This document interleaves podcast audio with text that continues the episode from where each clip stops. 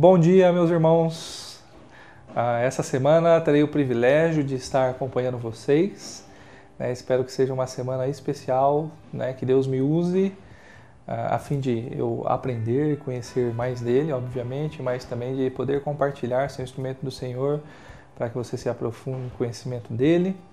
Né? E hoje ah, eu queria iniciar uma série onde nós estudaremos os, alguns salmos, seis salmos, uh, com o intuito, intuito né, de encontrarmos uh, esperança neles né, e conhecendo o tamanho, a grandeza do nosso Deus, então nós podemos depositar totalmente a nossa confiança nele.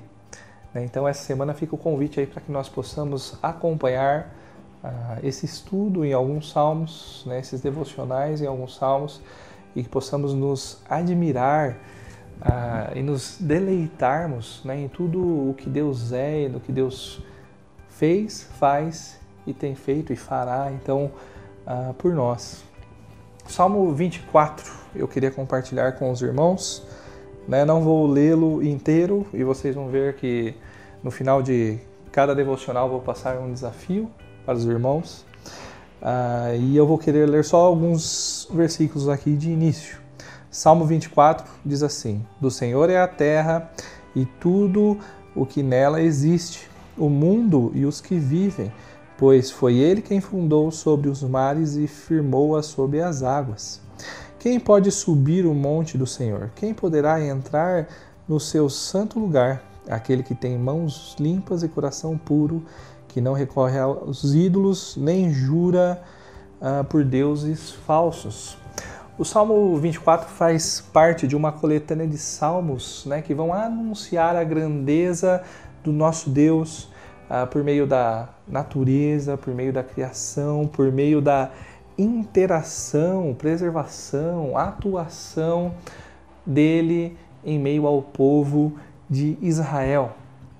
É, nós também olhamos para o nosso Deus não somente como Criador, mas podemos também perceber a sua majestade né, no controle, na soberania provedora que ele exerce né, sobre toda a criação. Deus criou, mas ele cuida também, preserva, supre, provê para a sua criação.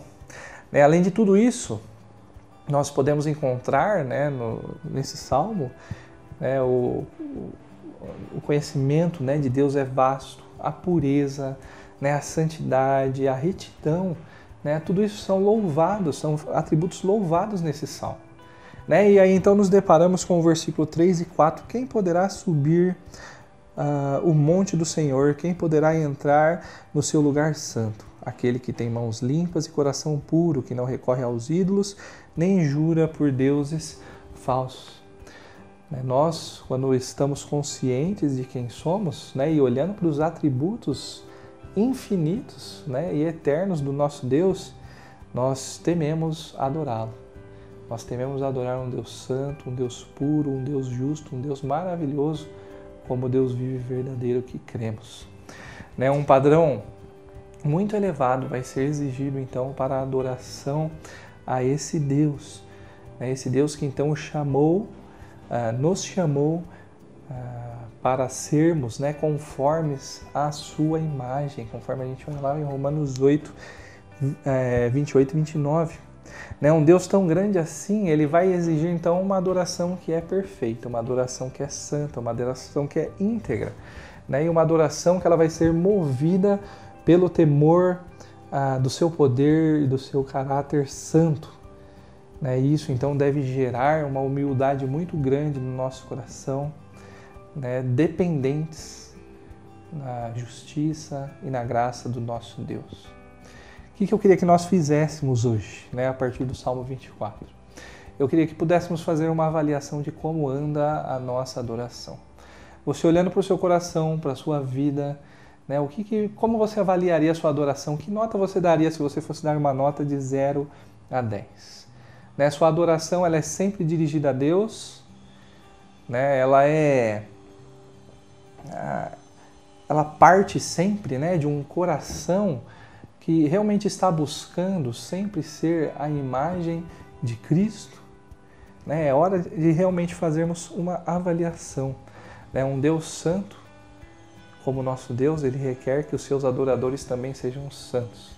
Né? E Deus está em busca de adoradores que o adorem em espírito e em verdade.